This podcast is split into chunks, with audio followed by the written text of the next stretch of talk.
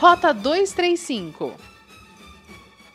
O primeiro fim de semana de reabertura da hotelaria surpreendeu o turismo de Gramado e Canela.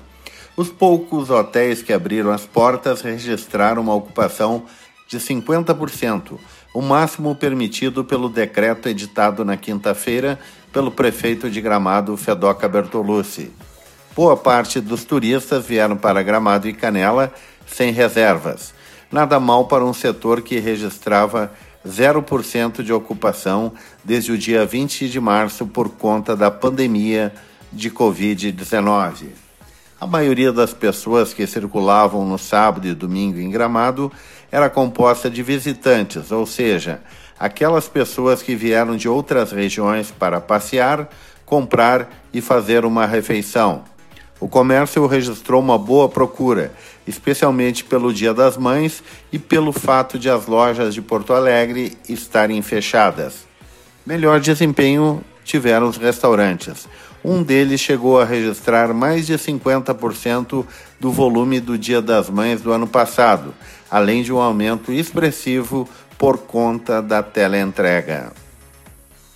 A Vigilância Sanitária de Gramado fiscalizou bares e restaurantes no centro no sábado, exigindo o cumprimento de decretos que autorizaram a flexibilização das atividades.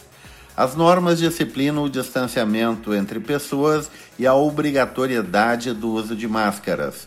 Na ação, os fiscais também pediram que as pessoas usassem máscaras nas ruas, conforme o decreto 103/2020, em vigor desde a última quinta-feira.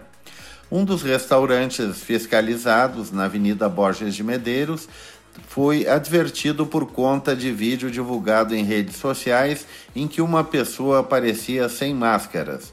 O proprietário do restaurante foi orientado a interromper o uso do som considerando que o volume e o estilo afrontavam um momento de apreensão que a sociedade vive por conta da pandemia de coronavírus. Infelizmente, tem gente que não está nem aí para a pandemia de coronavírus.